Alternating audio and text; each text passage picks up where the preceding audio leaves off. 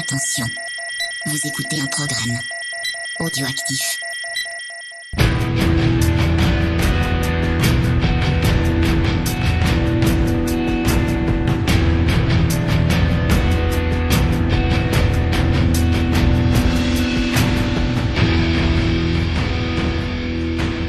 Camarades Borinos, bonsoir, c'est Ron qui vous parle pour la première émission de Scoring, un nouveau concept tout frais sorti de nos cartons, une nouvelle émission VHS et canapé qu'on va vous présenter avec euh, mon ami Creepers. Mais dis-moi Creepers, qu'est-ce que c'est Scoring? Eh ben écoute, Scoring c'est tout simplement une volonté commune de parler de bandes originales. Alors la bande originale dans tout ce qu'elle peut nous offrir, c'est-à-dire que ça va être non seulement des BO de films, mais aussi des BO de séries, parce qu'on n'a pas vraiment l'habitude de parler généralement de bandes originales de séries, mais aussi vrai. de jeux vidéo, parce qu'on aime un peu tout ça chez nous. Donc euh, on a décidé de mélanger un petit peu le tout, de mettre tout ça sur la même ligne, alors vous nous direz un petit peu ce que vous en pensez euh, dans les commentaires, mais pour nous, voilà, l'important c'est de parler de musique, des musiques que l'on aime, des films que l'on aime, des séries et des jeux qu'on aime, et donc on a décidé de faire une grosse sélection, on a partagé un petit peu tout ça, on a mélangé le tout dans un shaker, et voici donc la tracklist euh, qu'on va vous proposer aujourd'hui. Alors on essaye de partir à la base d'une thématique hein, euh, pour avoir quelque chose de cohérent, puis parce que nous on est du genre à bosser avec Creepers, hein, on aime bien Ah, se des gros bosseurs. contrats. Ah oui, on est des gros bosseurs nous. Donc on s'est dit qu'est-ce qui se passe un petit peu dans l'actualité actuellement, et l'actualité, il y a quand même un gros truc qui se passe, c'est du côté jeu vidéo, puisqu'il y a Red Dead Redemption 2 qui débarque. Euh, le premier jeu est un jeu qui est cher à, à notre cœur, et au cœur de beaucoup de gens.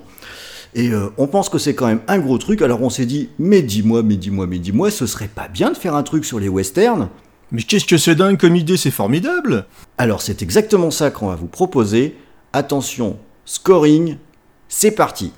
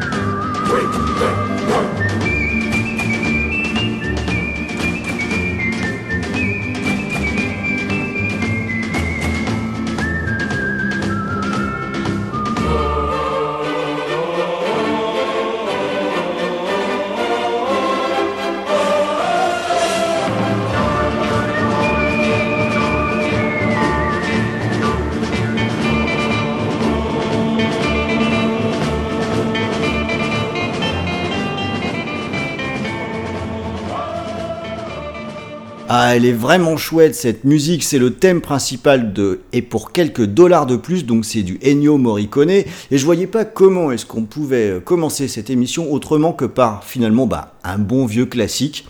C'est-à-dire tu commences avec du lourd direct, toi. hein. Ah oui, moi je suis comme ça, moi, directement. Moi j'applique le bon petit manuel, une bonne émission, ça commence tout de suite par quelque chose qui frappe. Et ça, ça frappe. Alors je me sentais aussi un petit peu obligé parce que moi le western c'est avec euh, Clint Eastwood que je l'ai découvert. Alors c'était avec le bon, la brute et le truand, hein, mais là c'était vraiment trop facile. Bon, c'est peut-être aussi un peu facile et pour quelques dollars de plus, hein, j'avoue.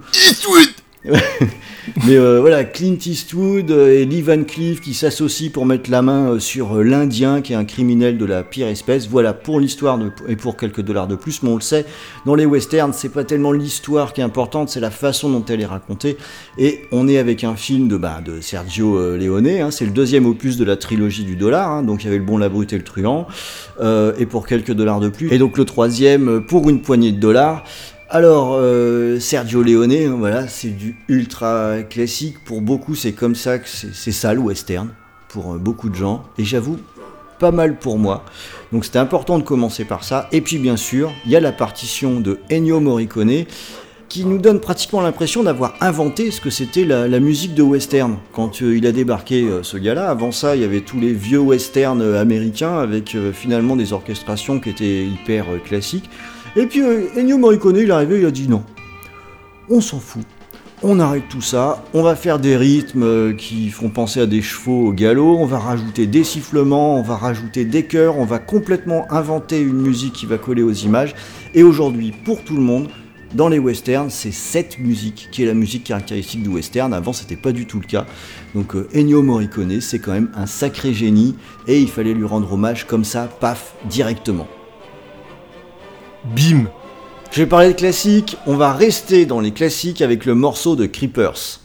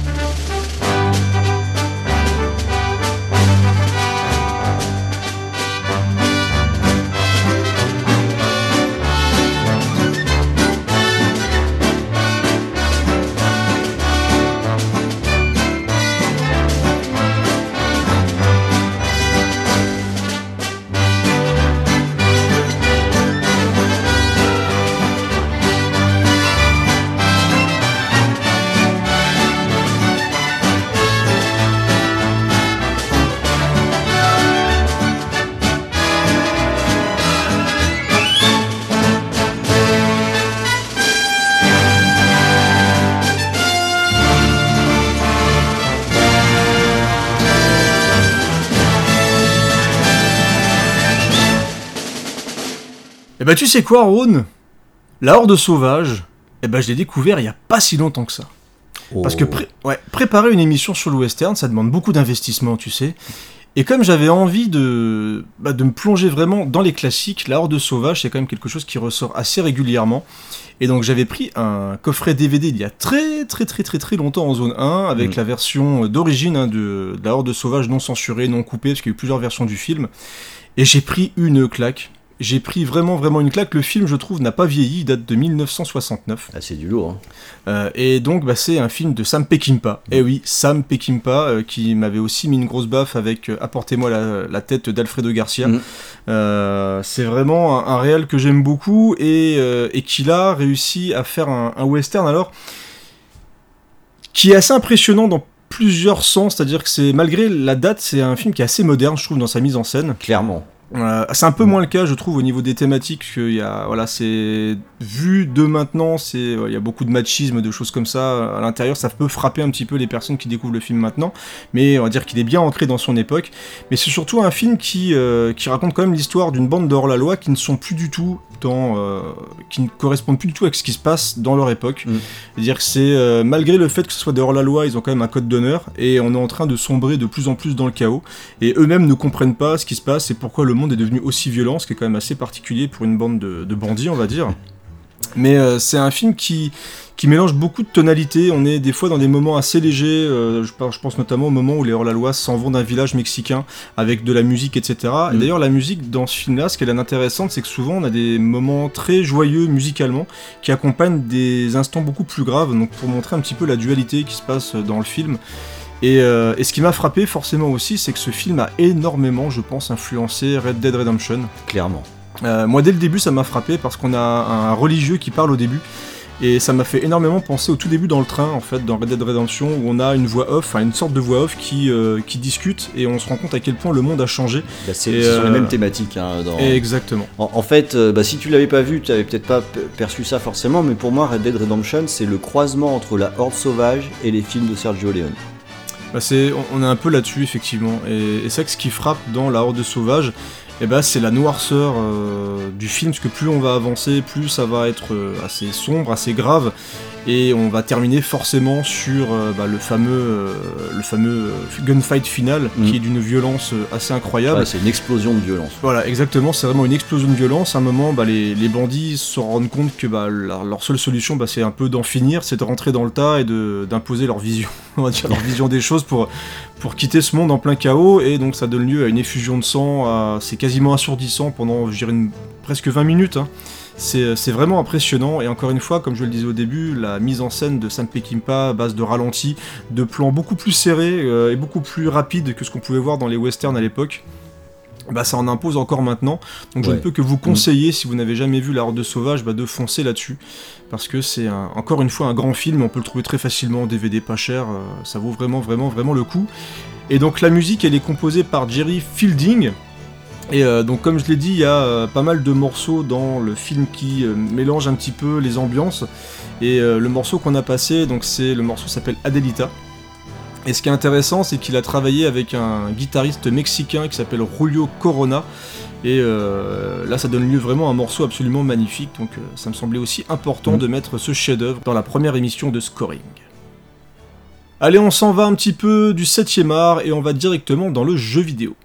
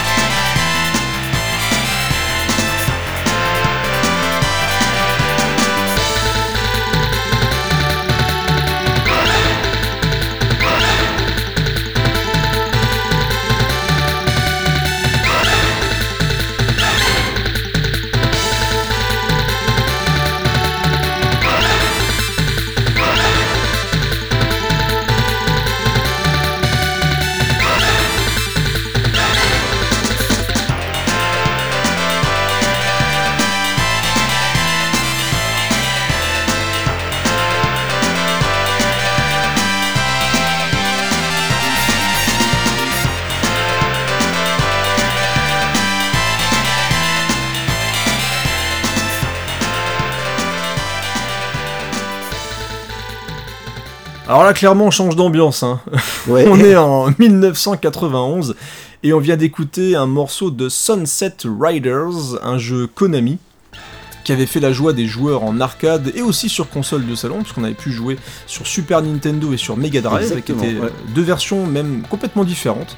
Parce que là où la version Super Nintendo euh, offrait les mêmes niveaux euh, en fait que la version arcade, la version Mega Drive euh, proposait donc quatre niveaux identiques à l'arcade et à la Super NES, mais quatre niveaux complètement différents de ce que proposaient les autres versions. C'est un peu mieux d'ailleurs. Ah bah ça, de toute façon, le Sega sexuel, ça vous l'apprendrez au fur et à mesure de toute façon. Ron est un Sega sexuel, donc à partir du moment où il y aura un jeu Sega, où je donnerai un avis sur un jeu autre que Sega, il arrivera à dire que la version Mega Drive, même si elle est toute pétée comme Aladdin, euh, il arrivera à dire quand même que c'est la meilleure version. Mais bon, là on est vraiment dans Sunset Riders, dans la version euh, un peu flashy, hein, on va dire clairement du, du western. Ça reprend vraiment les codes du western. On a le moment où on va euh, aller sur les, les, les, euh, Le les taureaux, ouais. il y a le train, là on marche sur des taureaux qui sont en train de courir partout. On a les gunfights euh, dans les, dans les villes, on a les moments dans les saloons, donc ça se joue jusqu'à 4. Et euh, en fait, moi visuellement, le, le look des persos me fait plus penser à Retour vers le futur 3. Ouais, c'est pas faux. Euh, Au moment où on a, euh, où on a Marty qui se fait relooker par Doc pour partir dans le western avec un pantalon rose et euh, C'est vrai que c'est ça. voilà, ça me fait. euh, Je pense qu'ils ont dû regarder ce film-là, ils ont dit ah c'est ça le western, ok c'est parti. Un mix avec les films de Bud Spencer et Terence Hill. Exactement. C'est un petit peu le, le mode YOLO euh, du, du western vu par les japonais. Mais ça donne lieu vraiment à un, un jeu d'arcade survolté, euh, qui est vraiment bien fichu, qui se joue encore très très bien. D'ailleurs, euh, il y a eu une version remastered du jeu qui est sortie, je crois, c'était l'année dernière ou peut-être il y a deux ans, et qui vendait 20 balles, hein, quand même, les salauds, euh, c'est super cher. Euh, mais bon, si vous aimez les jeux d'arcade et que vous voulez vous amuser avec des potes, ça reste largement recommandable. Ça reste un run and gun vraiment énergique et bien foutu, donc si vous avez de l'argent et que vous aimez la bonne BO de Mataoki Furukawa, eh ben, n'hésitez pas à foncer sur Sunset Riders. Allez, j'ai assez causé, c'est au tour de Rhône de parler d'un jeu vidéo.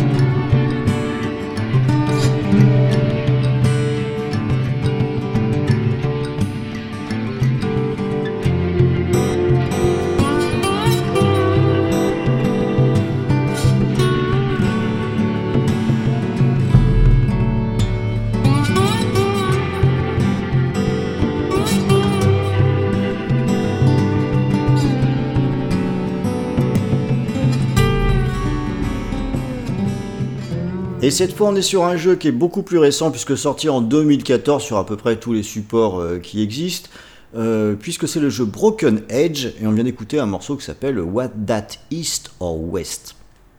Alors, c'est un jeu de type euh, point and click hein, de Tim Schafer, qui est une sommité dans le monde des jeux vidéo. hein, il en pond euh, pas mal. Alors, il est peut-être plus connu que la, la qualité de ses titres. C'est pas toujours aussi bien que ça, ces jeux. Ouais, c'est c'est Hein. vraiment là, une, une personne qui arrive à mettre même un projet, parce que Broken, euh, Broken Edge c'était un projet Kickstarter, donc euh, il a fait. récupéré une fortune, et s'est même permis, le salopard, de redemander des sous après avoir sorti la première partie de son jeu, donc ce qui est quand même assez gonflé, mais bon.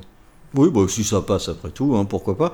Alors c'est euh, ouais, donc voilà, c'est un jeu euh, basé principalement sur des énigmes. hein. On y joue euh, deux rôles alternativement entre une jeune femme qui est promise un sacrifice rituel et de l'autre un jeune homme qui vit dans un vaisseau spatial. Alors ça semble très éloigné, mais ça va se retrouver. C'est un jeu qui a une histoire plutôt plaisante, c'est bien écrit quand même.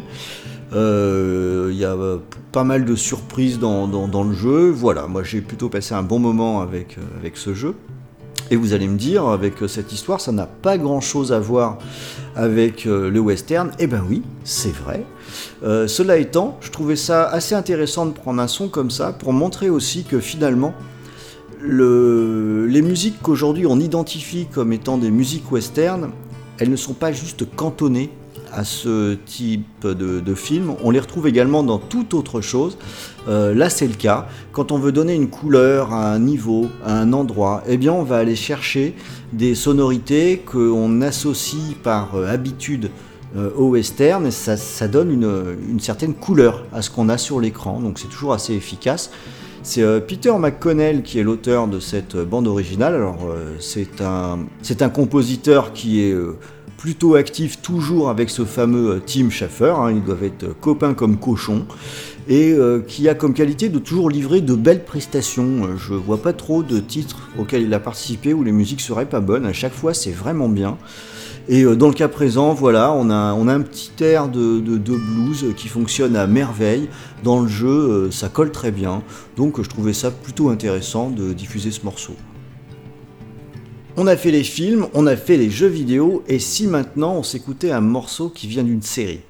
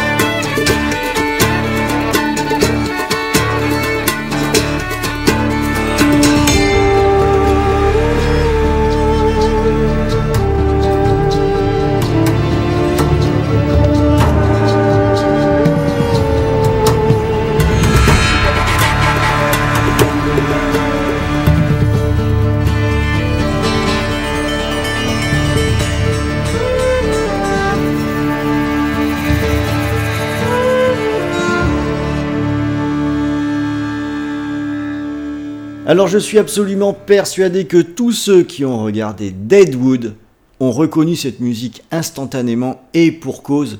C'est la série télé ultime sur l'Ouest.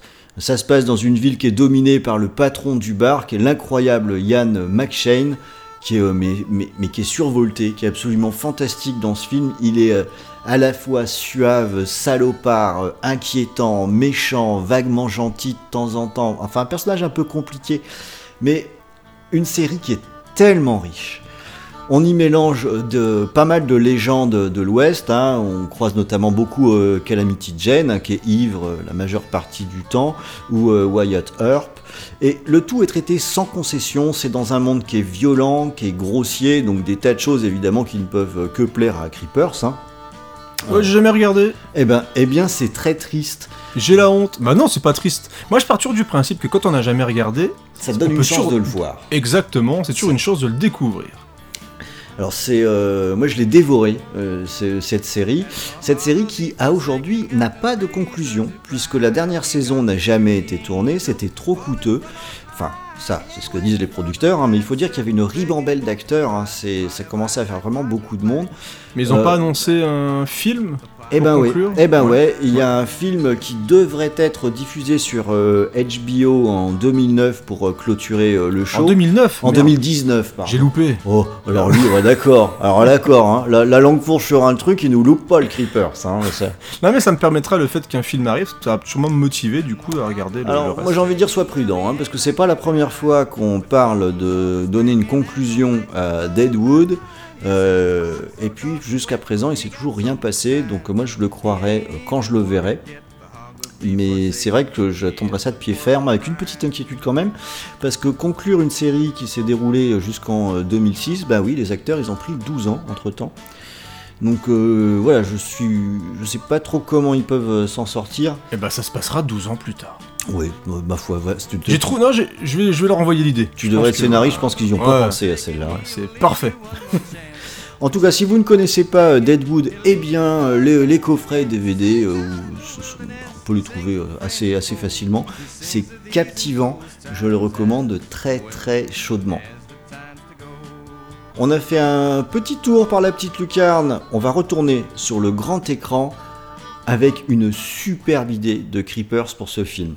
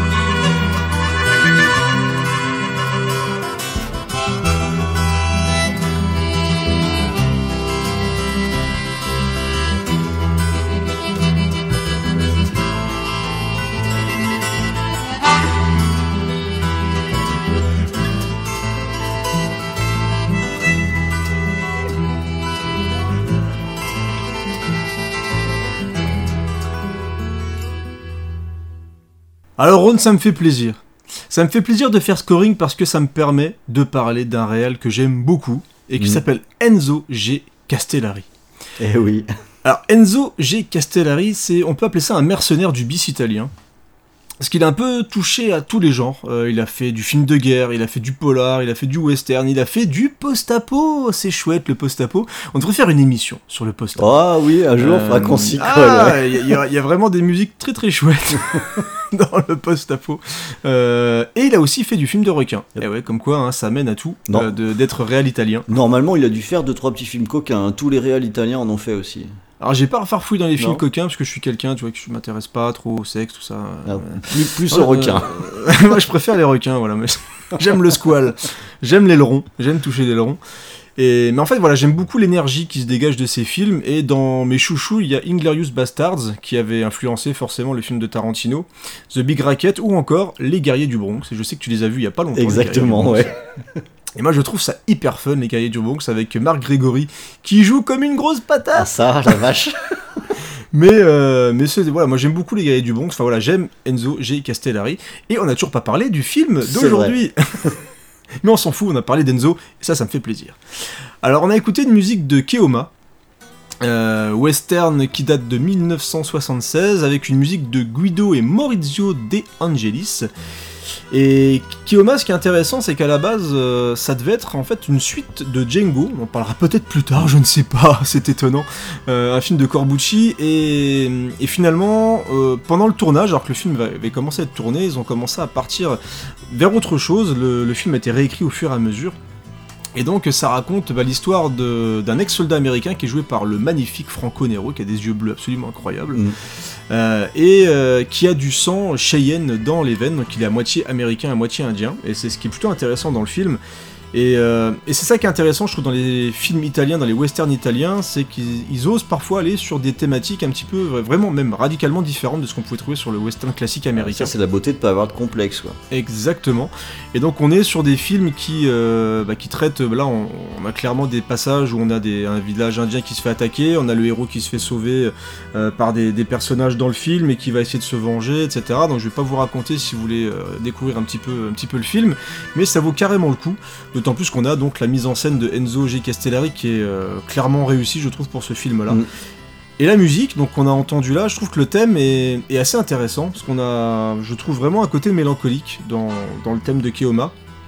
Et, euh, et donc euh, je, je- je trouvais ça plutôt intéressant de, de vous proposer un film qui est un petit peu plus obscur hein, que ce qu'on a pu vous proposer jusqu'à maintenant. Donc euh, n'hésitez surtout pas à regarder ce film. Et au niveau des compositeurs, donc ils ont travaillé euh, d'autres fois avec Castellari, notamment sur The Big Racket et euh, Street Law. Et ils ont aussi bossé sur Torso, qui est un, un slasher, euh, bah, même pas un slasher, euh, du coup je trouve plus le mot euh, pour les slashers italiens, j'ai un petit Un peu la Galio. honte. Pour un, voilà, un Galio, exactement. Et ils ont aussi travaillé sur le magnifique, l'incroyable 2019, après la chute de New York, de Sergio Martino. Voilà, cette chronique est magnifique. Allez, on quitte Keoma, on quitte le cinéma et je retourne dans le jeu vidéo.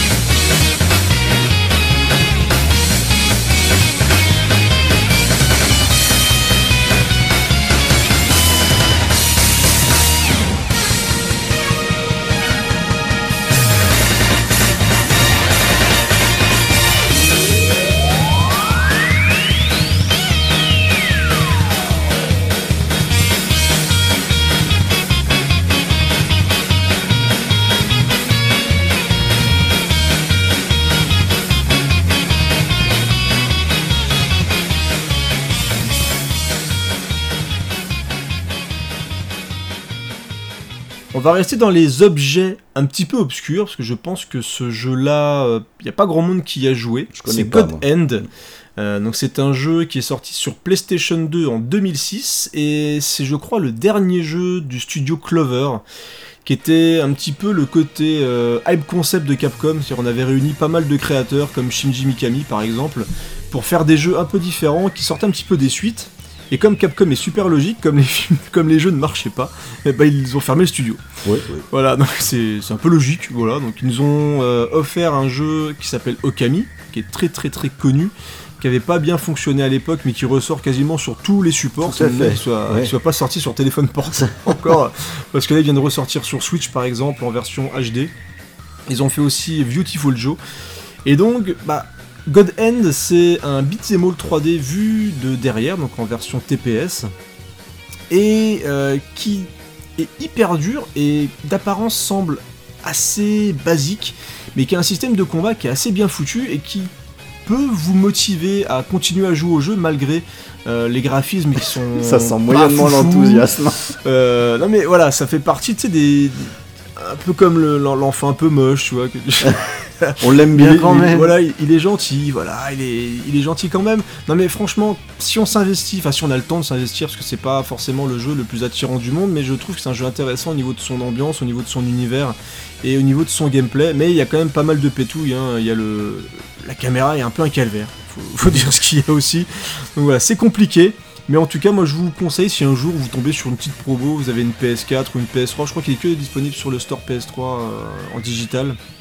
Euh, bah moi je vous conseille quand même de jouer à ce jeu Shinji Mikami, moi qui est un créateur que, que j'aime beaucoup, qui a participé à un jeu, je sais pas si tu connais, c'est Aladdin sur Super Nintendo. Ah putain, il doit être déçu. Euh, bah il a dit qu'il préférait la version Mega Drive. Ah, je ne va. comprends pas, je, je ne comprends pas parce que moi j'aime bien la version Super Nintendo. Peut-être qu'un jour on en reparlera en temps voulu. Mais euh, voilà, Shinji Mikami j'aime beaucoup, c'est aussi le créateur de Resident Evil, euh, voilà, donc c'est quand même quelqu'un de relativement connu et de Vanquish. Et concernant le compositeur Masafumi Takada, eh ben je, le morceau est assez chouette, même si on est euh, un peu comme Sunset Riders vers le, le côté un peu pastiche, on va dire, du western, c'est-à-dire ça reprend les sonorités en version accélérée, en version un petit peu plus, euh, un peu folle, un peu comme l'ambiance du jeu en Mm. fait. Donc c'est une BO qui est pas, sur la globalité, qui est pas magnifique, un peu à l'image du jeu, mais, mais qui, est, qui tente pas mal de petits trucs, qui est assez fun en fait à écouter, mais euh, pas trop longtemps quand même, parce qu'on on peut un petit peu se lasser. Mais en tout cas, le morceau que je vous ai proposé là, qui s'appelle Sunset Heroes, hein, donc on est vraiment dans la, dans la tonalité western, je le trouvais assez chouette, donc euh, voilà. Allez, on s'en va des jeux obscurs et on va vers un jeu carrément culte, qui je pense rentre dans le top de beaucoup, beaucoup de monde.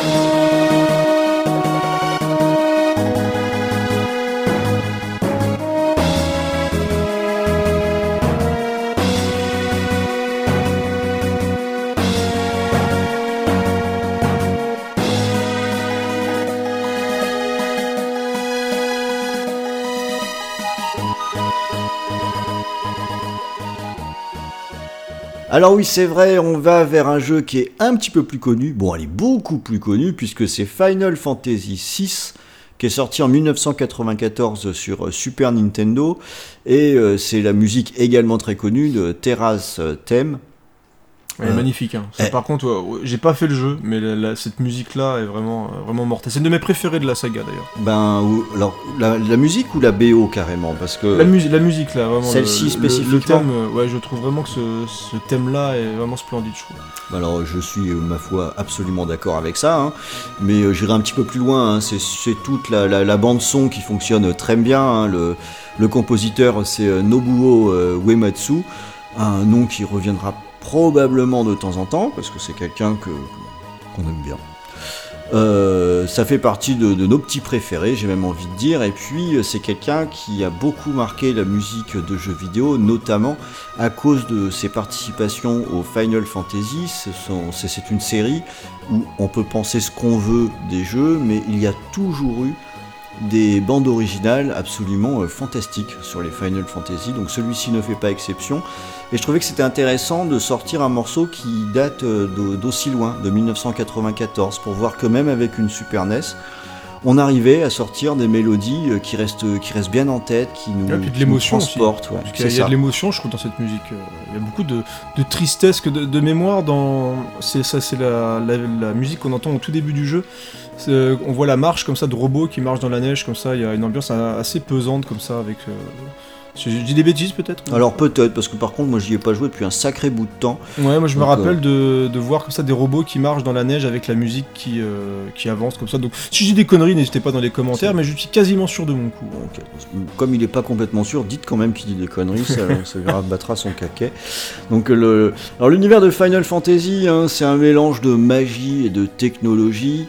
Euh, donc à nouveau, à nouveau, c'est pas tout à fait euh, du western, mais quoique, on a encore une fois des utilisations de musique qui ne dénoteraient pas dans, les westerns et un petit peu comme le morceau qu'on a passé tout à l'heure, sont des utilisations qui fonctionnent très bien parce que ça nous renvoie tout de suite à un imaginaire. Et ça marche du coup du feu de Dieu dès qu'il y a une notion euh, d'aventure, il y a une notion de grands espaces.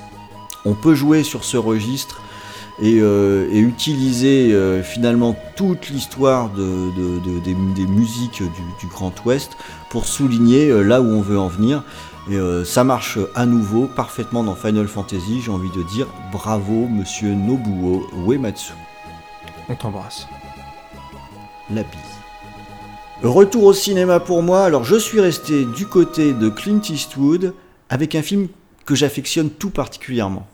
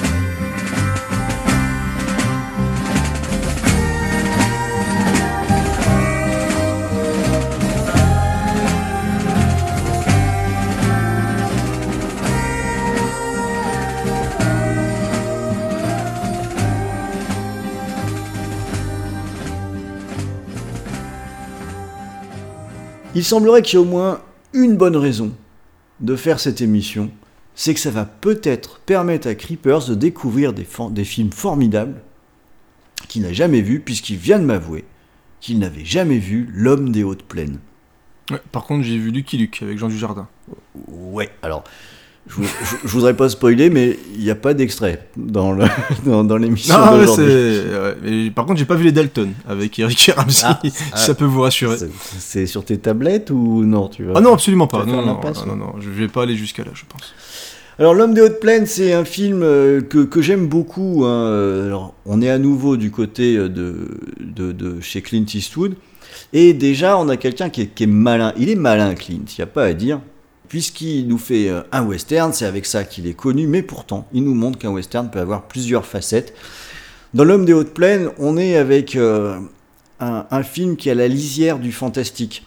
Alors il y a d'autres films qui sont sur ce registre, on en parlera d'un un petit peu plus tard, mais euh, on retrouve vraiment ça, on a l'homme sans nom qui vient de nulle part, il n'aura jamais de nom, il se comporte comme un fantôme et il disparaît quand sa tâche est, effectuée, l'ambiance est en permanence à la frontière du fantastique sur un canevas classique. Hein, euh, voilà, des méchants qui veulent prendre une zone, les villageois veulent se défendre, ils ont besoin de l'homme sans nom pour ça. Avec notamment un final qui est absolument dingo, euh, qui se déroule littéralement en enfer. Alors voilà, je dis ça, ceux qui ont vu le film voient de quoi je parle, ceux qui ne l'ont pas vu. Euh, ça vaut vraiment le coup, c'est une idée euh, assez étonnante, mais c'est vraiment en enfer que ça se passe. Et c'est un drôle de film, c'est un drôle de film pour plein de raisons, notamment parce que le héros se comporte comme un salaud. C'est pas un héros vraiment. Euh, il marchande ses prestations, il n'hésite pas à violer des femmes, ce qui n'est pas un comportement très positif quand même. Non, c'est vrai. D'autant plus, d'autant plus que euh, elles finissent assez rapidement par devenir euh, consentantes et trouver ça euh, pas trop mal. Autant dire qu'on est en plein sur des, des, sujets un petit peu compliqués. Et intégré dans le film, c'est si j'évoque ça, c'est parce que c'est, peut-être c'est un peu violent, quoi, parce que le, le, le, héros arrive et est présenté comme tel, iconique, etc. Et il, il fait ce qu'il y a de plus bas finalement. Donc ça nous fait un personnage assez compliqué et c'est un film où il y a beaucoup de personnages qui sont finalement un peu plus compliqués qu'ils en ont l'air, où il faut gratter un petit peu Est-ce qu'il leur sort euh, glorifié? Parce que, que moi, quand tu me décris des, actions un petit peu comme ça, euh, notamment le viol, euh, qui, bon, même s'ils finissent par devenir consentants entre, guillemets, c'est quand même relativement. surtout en ce moment, ça sortira, je pense maintenant. Bah. peut-être qu'à l'époque, il avait déjà fait un petit peu polémique, mais là, ça serait juste pas possible. Est-ce que dans le scénario, est-ce que dans l'histoire, il y a, y a quand même quelque chose qui permet de justifier de tels actes, même si ça ne se justifie pas, attention, c'est pas ce que je veux dire. Non, mais de les expliquer en sort grandi, ça que je. Alors de les, expliquer, il y a, euh, on peut deviner une explication, mais c'est plus, bon, c'est un vrai héros, des, des vraies scènes d'écriture, hein, justement à mon avis, pour que le héros ne soit pas un héros. Et euh, il a des motivations qu'on découvrira, mais qui méritent vraiment d'être découvertes en regardant le film. Donc on est sur un anti-héros euh, clairement qui s'assume comme un bâtard. C'est rare, est... rare, mais voilà, sur un vrai hors-la-loi presque, entre guillemets. Quoi. Ben oui, ah. c'est un peu ça. Ouais. C'est un peu ça. Mais euh, voilà, ça, ça, fonctionne très bien, mais c'est beaucoup plus malin que ça. Hein. On arrivera quand même malgré tout à avoir de l'empathie. Donc euh, c'est un film qui est vraiment sur le fil du rasoir. Euh, je, je, le conseille très très fortement. Moi, c'est vendu. Y compris même quand on n'est pas forcément un amateur de, de western, parce que c'est très finement écrit. Et puis, et puis il y a cette musique, la musique de, de Dee Barton qui accompagne euh, cette ambiance. Et justement, c'est une musique, vous avez pu l'entendre, qui se situe entre le western classique et une musique qu'on pourrait trouver dans un film d'horreur, avec euh, des tonalités finalement hyper angoissantes, c'est très anxiogène, euh, et hop, on passe sur quelque chose de plus, de plus classique. Et cette musique retranscrit à la perfection où se trouve le film, ce qui, va nous être montré. Et euh, je crois que c'est vraiment ça, le travail d'un compositeur sur, euh, une bande originale, c'est aussi de réussir à capter ce, qu'est le film finalement en très peu de temps. Hein. Là voilà, en deux minutes, on a euh, la tonalité du film grâce au travail de Dee Barton. Voilà, ça me tenait à cœur de parler de ce film. Maintenant, je vais laisser la parole à Creepers qui lui aussi va vous parler d'un film qui lui tenait beaucoup à cœur.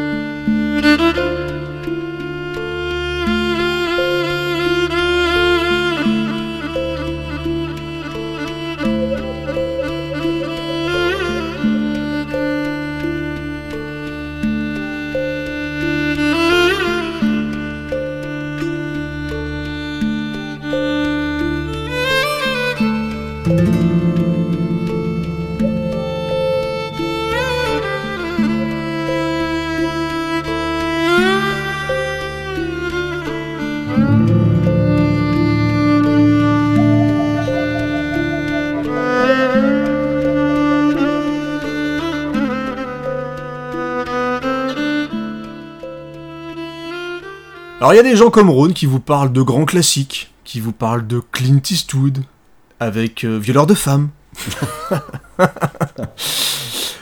Et moi, bah, je vais vous parler de, bah, de Blueberry. Euh, Blueberry, sorti en 2004, euh, réalisé par Yann Koonen, euh, que moi j'avais découvert avec Doberman.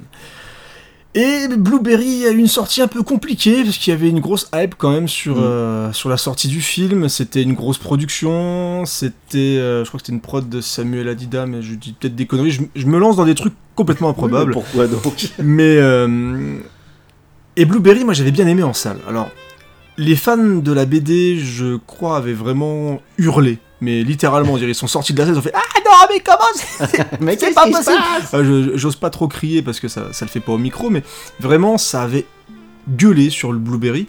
Parce que je pense clairement que quand on lance le film et qu'on se retrouve là-dedans, c'est impossible d'être préparé à ça en fait. Parce que Blueberry, c'est une espèce de gros trip.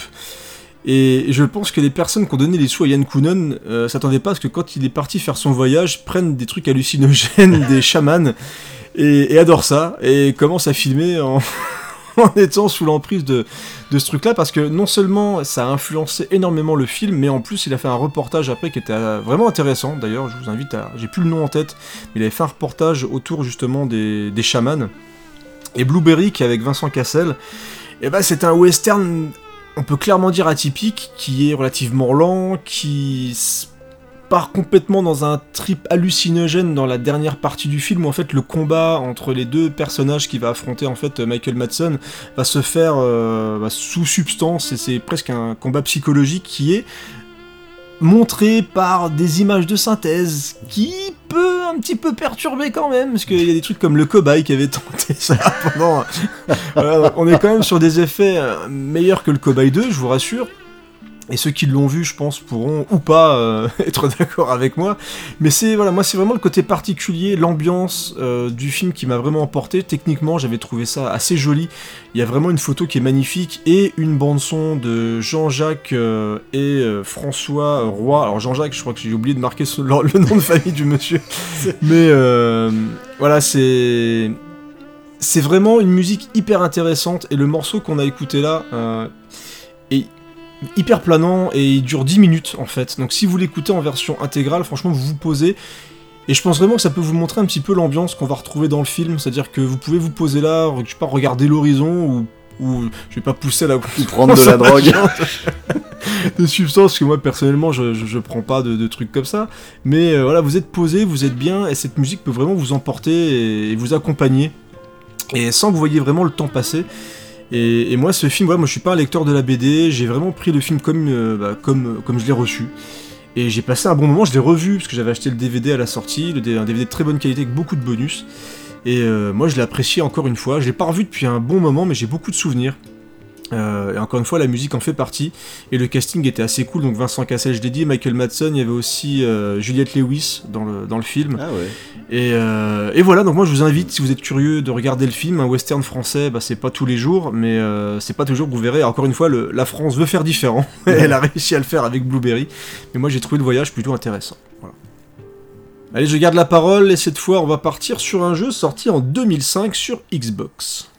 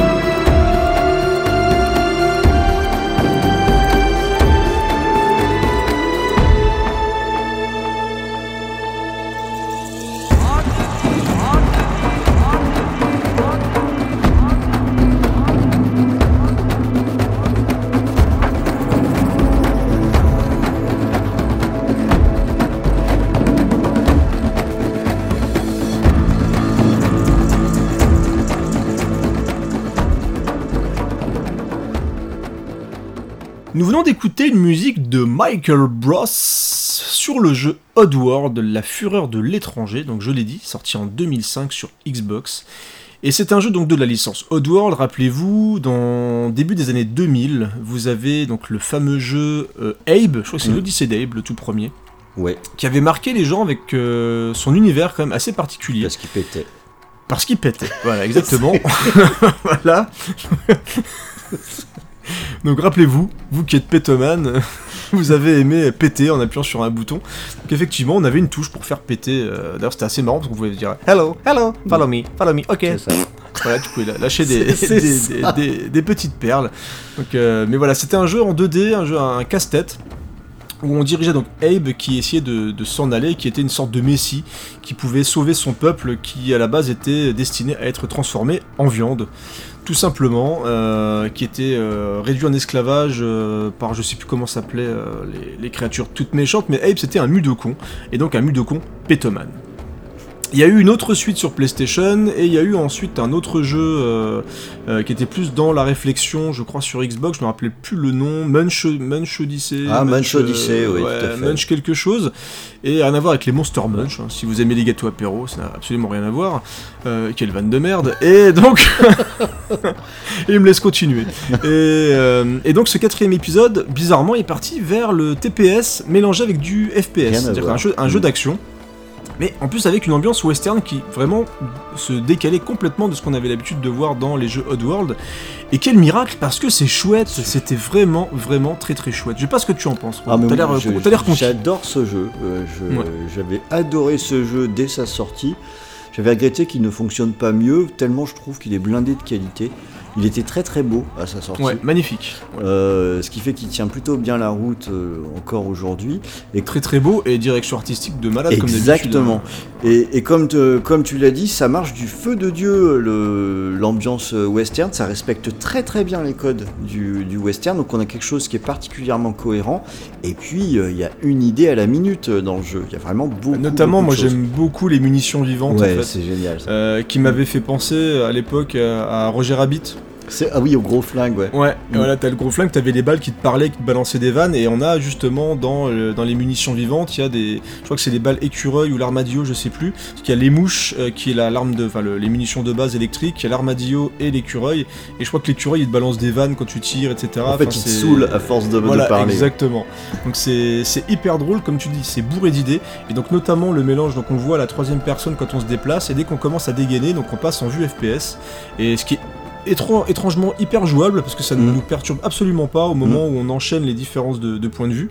Et ça donne lieu de, franchement à un jeu qui est hyper atypique, qui a une grosse identité, parce que c'est assez facile quand dans le jeu vidéo de prendre un genre et juste de d'en faire un pastiche.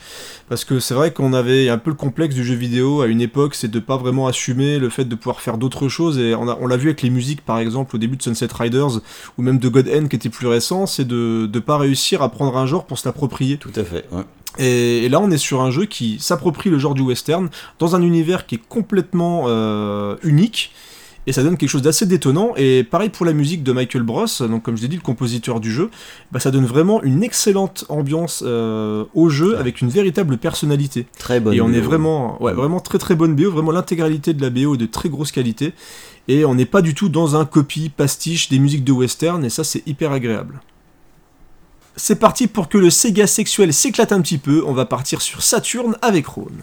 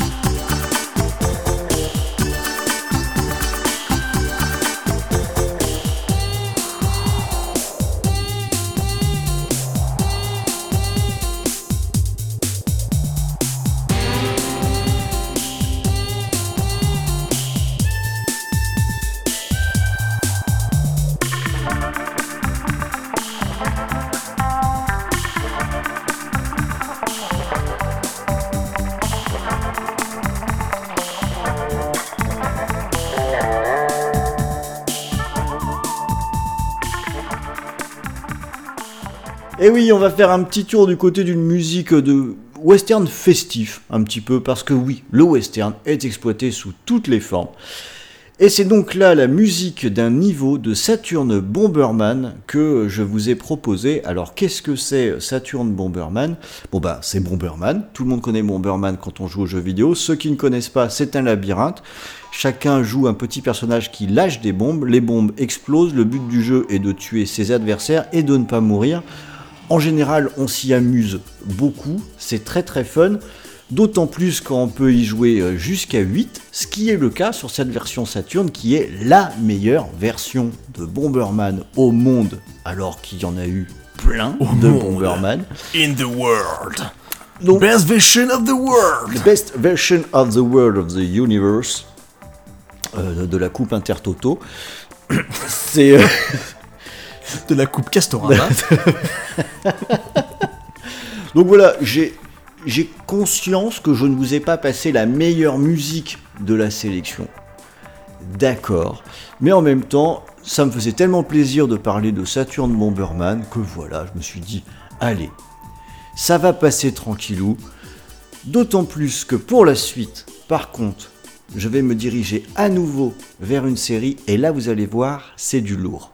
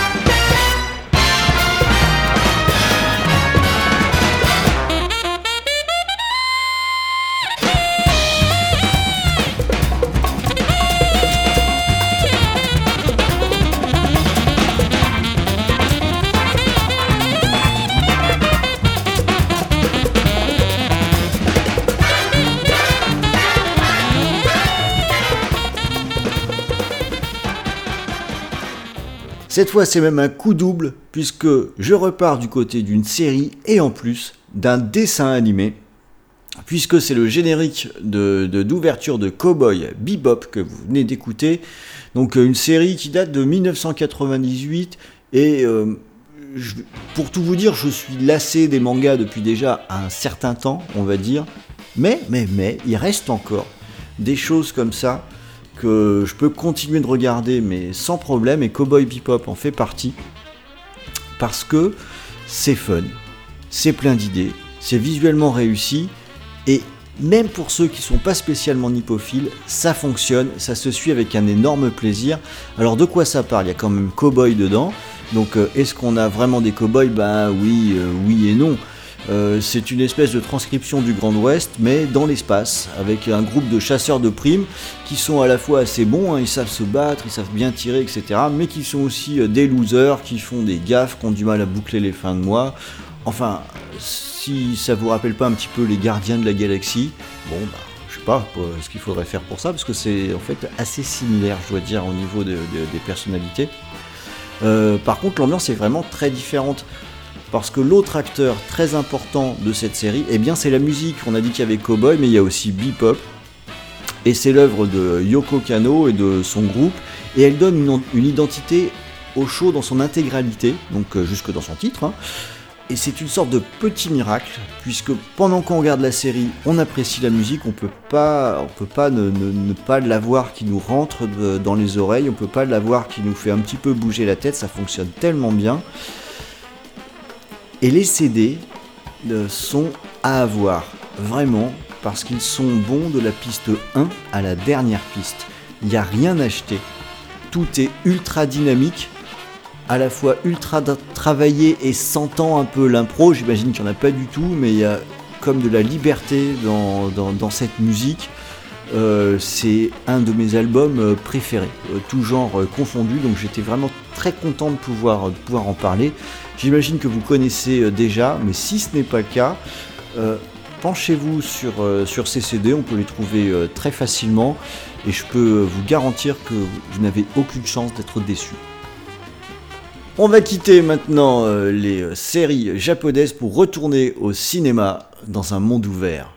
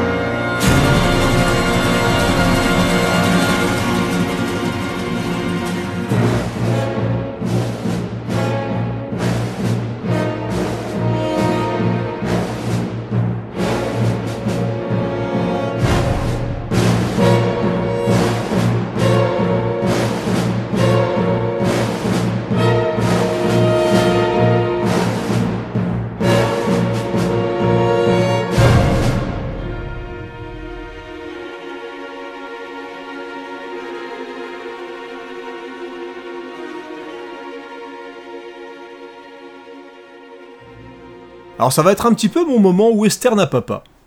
Puisqu'on vient d'écouter une musique du film Open Range, sorti en 2003, et qui est un film de Kevin Costner. Alors je pense que vous le savez tous, Kevin Costner aime le western, et il a rendu quand même assez souvent hommage à ce genre-là, avec Waterworld, Ouais. Euh, non, non, non. Rappelez-vous Danse avec les loups, quand même. hein, il y a eu euh, pas mal d'Oscars, il y a eu des belles musiques, etc. Même Postman, moi j'aime bien. Voilà, moi je suis un peu le défenseur des opprimés. Toi, t'es le défenseur des post-apo, toi. Euh, ouais, eux aussi.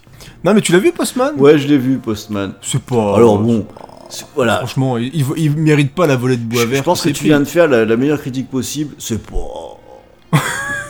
Non, mais Voilà. il s'était fait défoncer, Postman. il Il- s'était fait défoncer de façon euh, exagérée, ouais, euh, voilà. mais c'était un Mais je pense moment que où le- tout le monde en voilà, voulait à était- Kevin Costner pour tout. Donc euh, à ce Ah moment-là, n'importe. je, je me rappelle. il- C'est vrai qu'il avait un petit peu disparu, Kevin Costner. Monsieur fait danse avec les loups, et c'est vrai que- alors, il y a peut-être une grosse attente pour sa nouvelle réalisation aussi, donc coup avec Postman, je sais pas, mais en tout cas, ma Postman, je l'avais vu en VHS à l'époque, et euh, pourtant il est très très long, et pourtant j'étais assez jeune, donc c'est pas forcément le genre de film qui, euh, qui aurait pu me plaire, mais moi j'ai bien aimé Postman et son ambiance, et puis, euh, et puis c'est tout. Et Un film donc, sur un postier, c'est. bah, là, là, attends, à un moment, euh, la poste, qu'est-ce qu'on ferait sans la poste hein? On aurait des colis euh, de, en bonne qualité qui arriveraient chez nous à l'heure, on serait pas obligé de poireauter. Non, non, non c'est pas bien. Il y a peut-être des postiers qui nous écoutent, et on apprécie votre travail, ne cassez pas mes colis, s'il vous plaît. Et donc, dans quoi je m'embarque, moi, n'importe quoi, euh, c'est de ta faute. et donc, Open Range donc, sort en 2003, et, euh, et bah, c'est un très bon western. Moi, j'aime beaucoup, euh, j'aime beaucoup Open Range, et notamment grâce à sa séquence finale, qui est une fusillade, alors ce qui est pas non plus la chose la plus originale du monde dans un western, je vous l'avoue, mais par contre, qui est une fusillade qui tranche un petit peu avec ce qu'on a l'habitude de voir, surtout dans le cinéma actuel, parce qu'en 2003, avoir un western assez classique qui sort, bah, c'était pas souvent. Et donc on a un gunfight qui était relativement sec, avec très très peu de musique, mais avec euh, le, le score qu'on a écouté là euh, pendant, enfin, avant Mhm. d'ailleurs, pendant. Et le gunfight est vraiment euh, impacté par le bruitage des armes. Mhm. Le bruitage des armes dans le final d'Open Range est juste monumental. Il y a un gros gros travail sur le son. Et donc la BO de Michael Ka- Kamen accompagne vraiment très très bien cette montée en puissance et cette violence de la dernière partie du film. Et euh, moi je vous invite, si vous n'avez jamais vu Open Range et que vous aimez les westerns beaucoup plus classiques que clairement que ce qu'on vous a parlé pour l'instant, parce qu'on n'était pas vraiment dans les grands classiques habituels, bah, Open Range c'est, voilà, il y a un beau casting, c'est plutôt bien filmé, c'est avec des beaux paysages, etc. Voilà, avec l'Ouest sauvage, voilà, vraiment le western classique de l'époque, et euh, c'est vraiment un moment assez plaisant dans le genre. On va continuer avec un jeu qui est pas non plus foufou, hein, clairement. Mais la musique est carrément cool.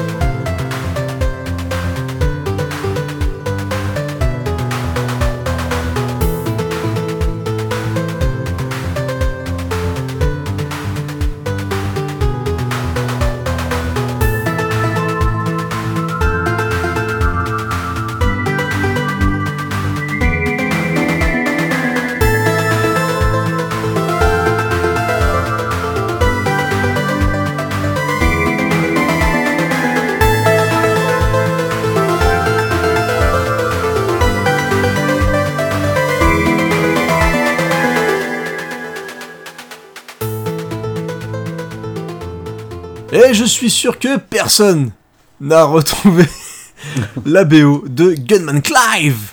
Gunman Clive, c'est sorti en 2012 et la musique a été composée par Arne Orberg. La vache. Et ouais, Arne Orberg, quelle belle BO tu nous as fait avec ce Gunman Clive, qui est un jeu vraiment 100% indépendant, qui est un jeu qui se passe donc dans le western, où on dirige Gunman Clive. C'est un jeu de plateforme action vraiment, vraiment, vraiment ultra classique. Donc c'est un en scrolling horizontal, donc on avance, on tire, il des passages de plateforme, il y a des moments euh, où on joue avec la gravité pour passer haut en bas, ce qui arrive souvent dans les westerns. Ça se passe régulièrement, on fait jamais attention, parce que la caméra suit le mouvement. C'est naturel. on est régulièrement la tête en bas dans les westerns, ça arrive quand même souvent. Mais il faut dire qu'au fur et à mesure qu'on avance, il y a euh, une petite touche de steampunk qui apparaît. Sans cohérence particulière, C'est- vrai, ouais. mais en tout cas, il y a des petits robots, un petit peu comme Wild Wild West. Voilà. Est-ce qu'on est qu'on dit des choses méchantes sur Wild Wild West avec Will Smith Oui, un- Des tonnes, peu, et c'est oui. normal, parce que le film est nul, mais on voit les fesses de Salma Hayek. Voilà, balance ton porc, et Gunman Club, il n'y a pas grand chose à dire, si ce n'est que la petite musique qu'on vient d'écouter bah, est relativement sympa, et que dans la partition globale du, du jeu, on a un petit jeu entre, on va dire, euh, le, le 8 bits, voilà, et aussi la guitare folk, et Mm. je dois être honnête avec vous, le début de la musique me fait penser à du Didier Barbelivien. Euh, Ce qui est donc un gage de qualité. voilà. Et donc il y a, il y a un mélange synthé. euh, en fait, il y a de la guitare simulée synthé qui me fait penser un peu à du euh, à toutes les filles que j'ai aimées avant. Donc euh, voilà. Donc ça me semblait très très important de vous en diffuser dans ce premier épisode de Scoring.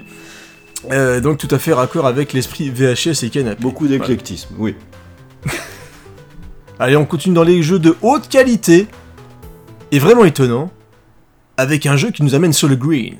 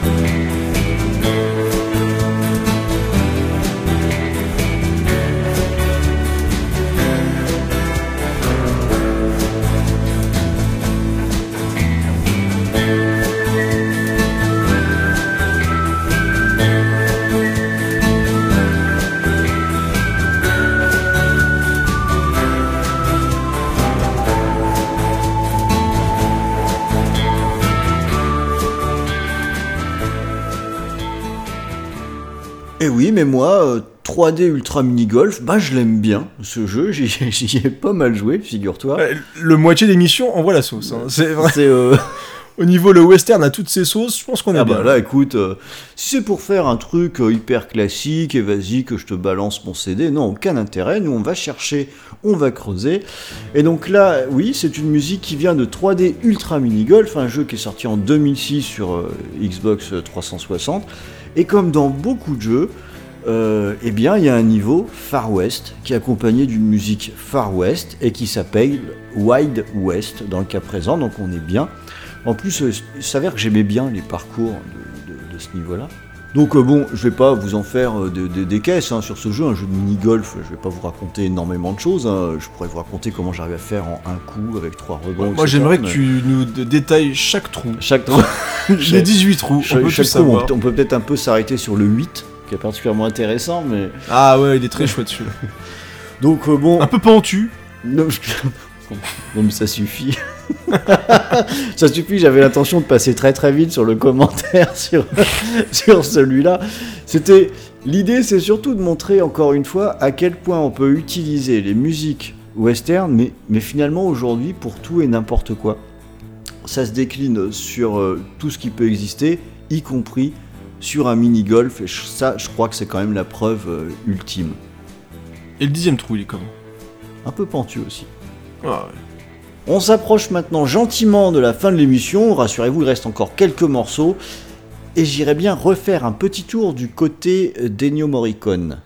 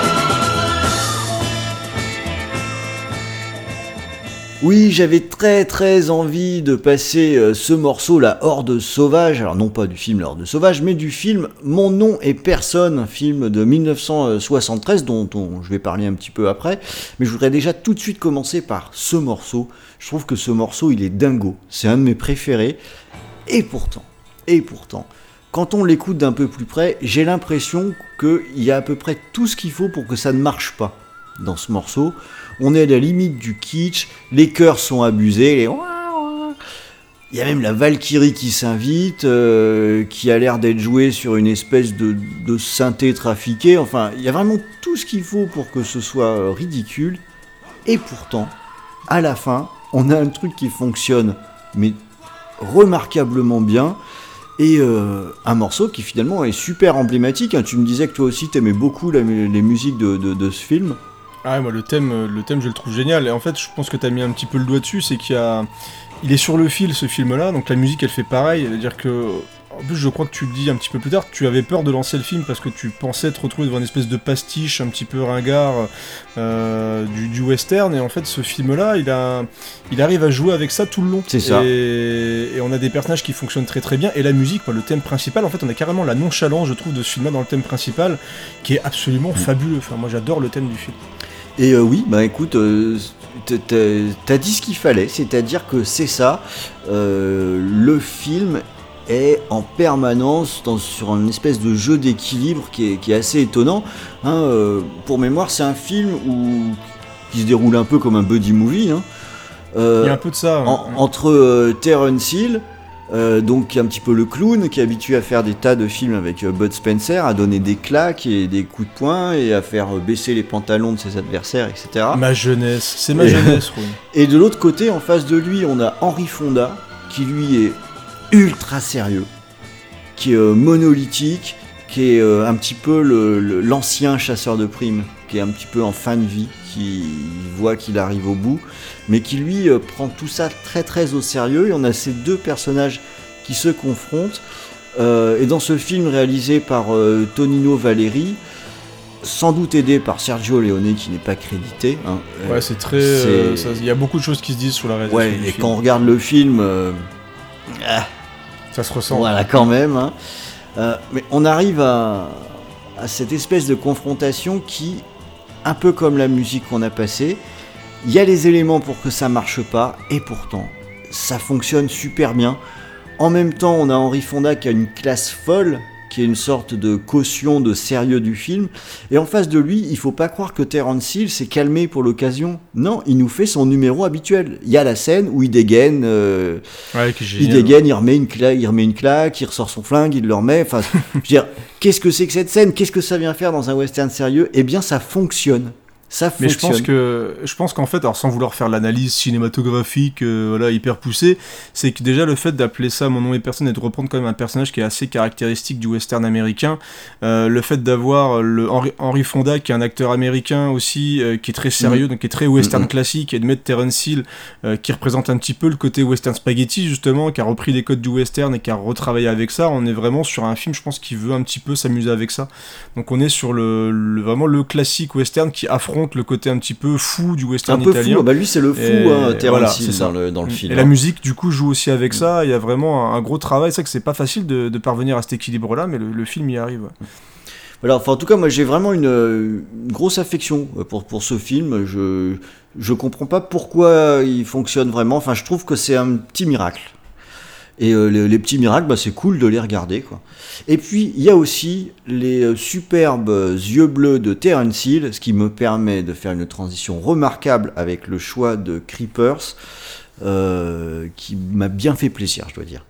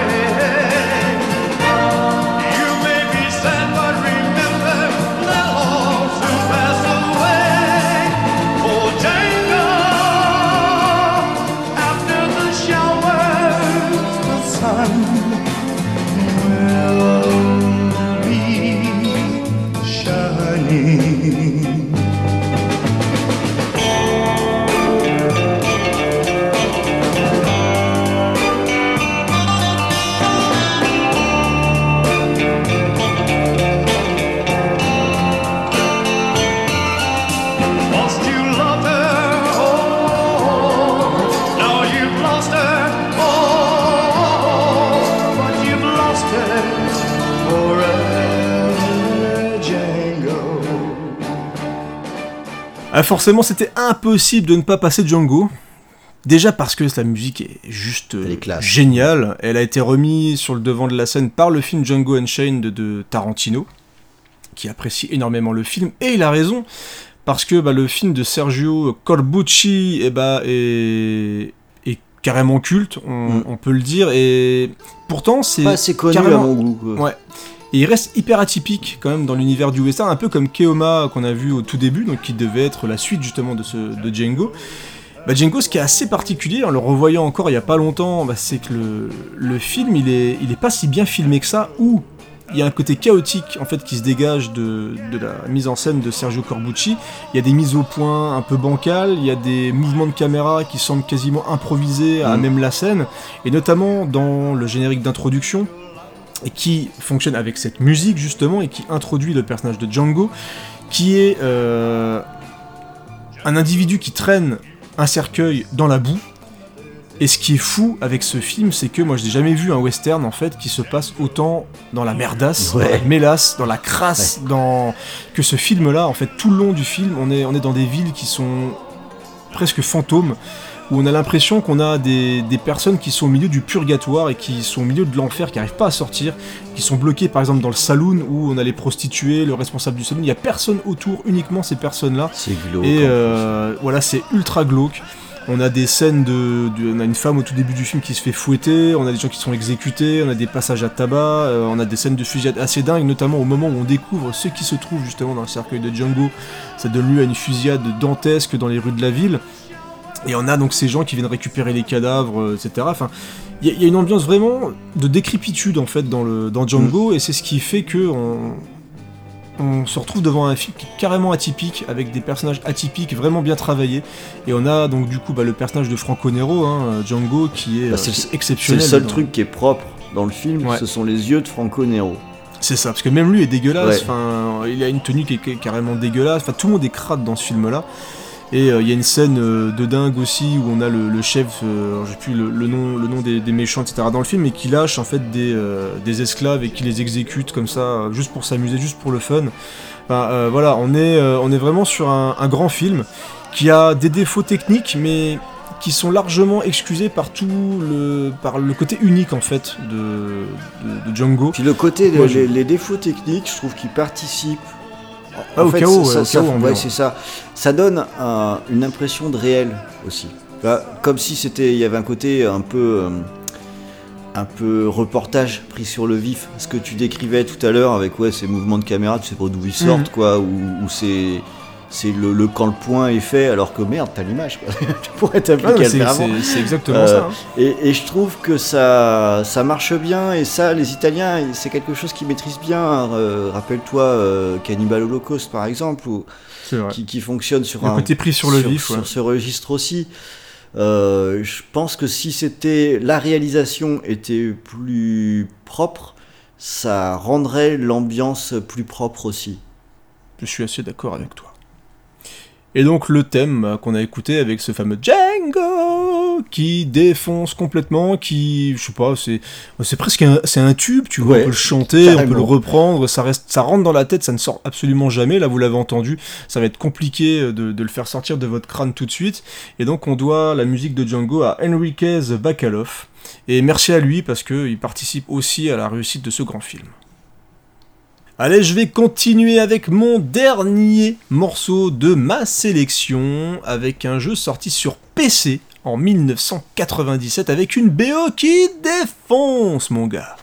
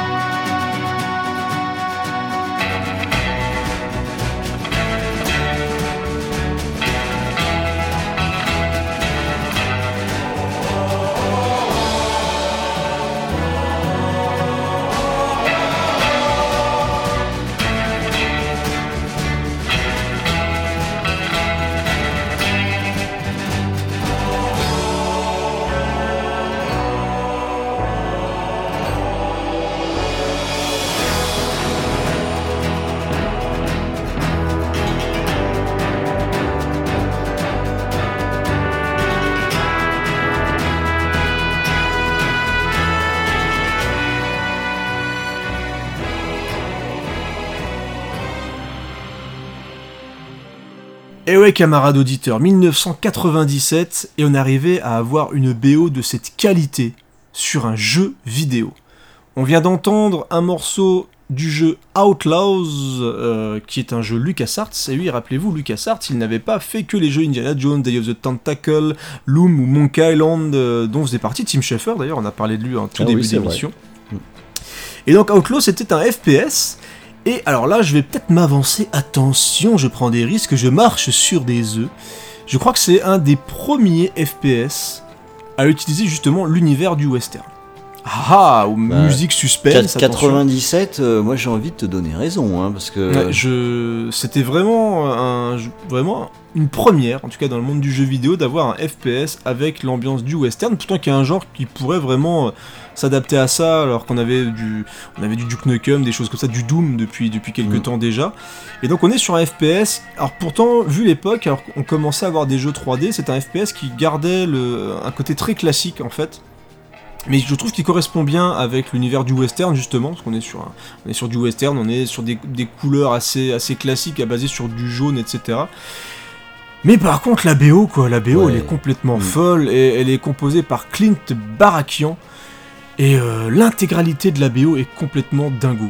Franchement, c'est c'est d'une folie pure, et on est sur une qualité de production qui est assez unique, euh, surtout à l'époque, je trouve, euh, d'avoir un morceau comme ça, comme celui qu'on vient d'écouter là, d'une, en plus d'une grande classe, parce que on, on l'a dit tout à l'heure, il y a souvent des, des jeux qui reprennent les codes du western, mais qui ont du mal à s'en sortir, et là, Mm. on sent quand même l'influence de, de, de, de Morricone euh, à l'intérieur, mais on est quand même sur euh, une bande originale qui se tient pour elle-même Oui. et qui fonctionne très bien dans tout le jeu. fait. Mais vraiment, toute la BO est dingue. Moi je connais pas le jeu, mais je connais la BO. Et euh, le- la BO se suffit à elle-même également. hein. On peut l'écouter comme ça. euh, ça... Et surtout, tu, tu la rajoutes sur un film, ça passe Ah, crème. clairement. Parce que on est vraiment sur une grosse composition. Et là, tu le mets sur un western. Il y, a- y a un mec genre qui a fait un western, il aimerait bien voir une BO qui colle dessus. Enfin, honnêtement, je pense que celle d'Outlaws, ça passe parfaitement bien. Donc vraiment, ça me fait plaisir de vous parler de, de ce jeu-là qui est. Alors, je crois quand même qu'il est relativement culte. hein. Je pense qu'il avait plutôt bien fonctionné à l'époque, mais ça restait quand même relativement mitigé hein, par rapport au gros succès qui était sorti dans les années 90. Mais en tout cas, euh, rien que pour la BO, on peut remercier vraiment LucasArts d'avoir tenté le coup parce que ça valait le coup. Et c'est donc à Ron d'avoir l'honneur de conclure ce premier numéro de scoring avec un jeu qui a lancé une franchise qui va rentrer dans l'histoire du jeu vidéo.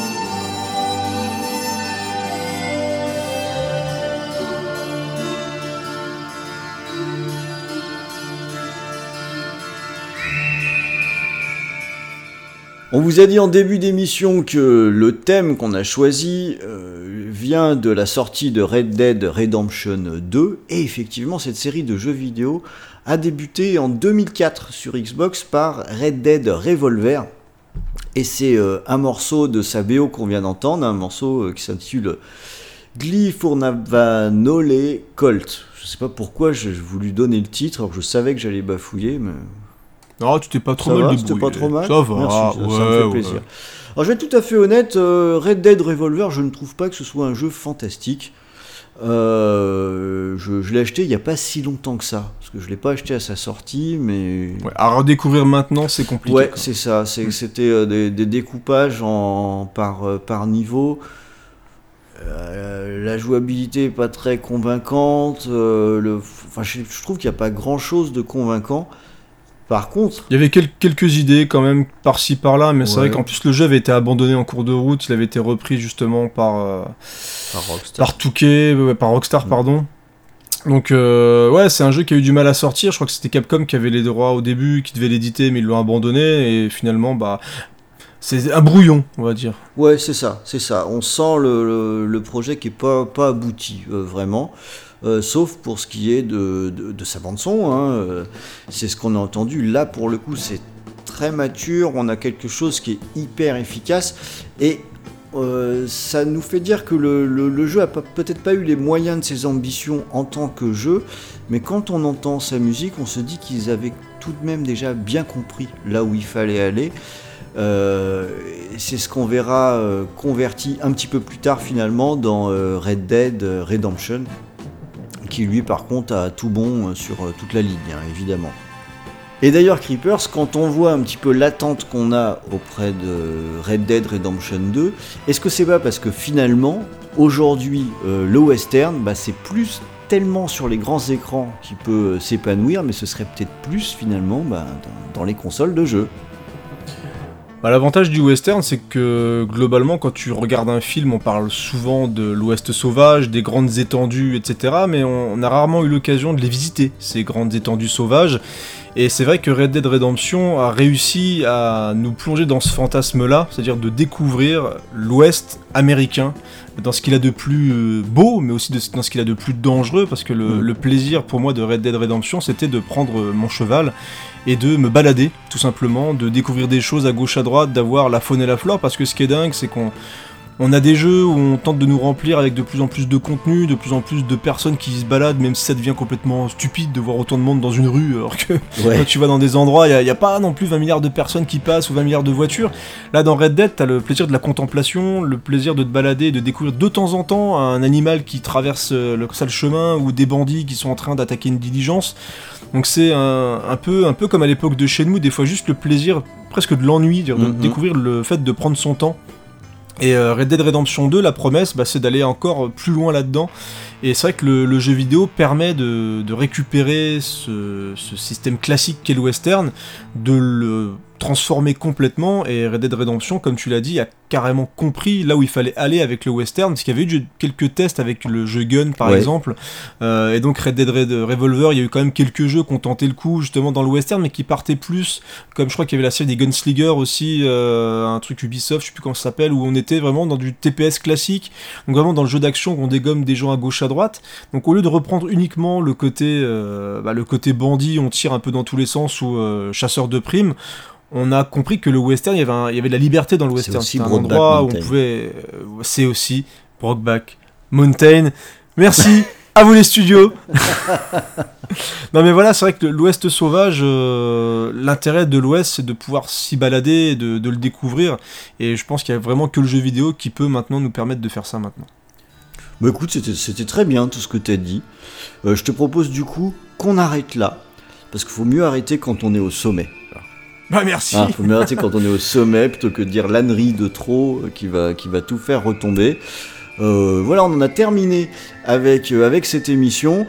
Alors, euh, j'espère que ça vous a plu. C'est euh, une nouvelle expérience pour nous, donc on est quand même très impatient hein, d'avoir vos retours, de savoir ce que vous en avez pensé. Si vous y avez trouvé votre compte, si vous avez découvert des choses, euh, tout simplement si vous pensez que, que ça fonctionne, n'hésitez pas à nous faire des retours hein, euh, sur, euh, sur Twitter, sur le Twitter de VHS et Canapé, celui de euh, Creepers ou, euh, ou le mien, Et sur notre site aussi. sur le site d'Audio Actif Ouais. qui vient maintenant euh, d'être mis en ligne. Tout est prêt, tout est là. On est là avec tous les copains. Et il va donc y avoir bien sûr également Scoring qui va trouver sa place, hop, dans Audioactif avec les potes. Il reste plus qu'à vous donner rendez-vous le mois prochain avec un nouveau thème et plein de musique formidable, j'en suis sûr. Et puis bah, on vous dit à bientôt les amis. Salut Ciao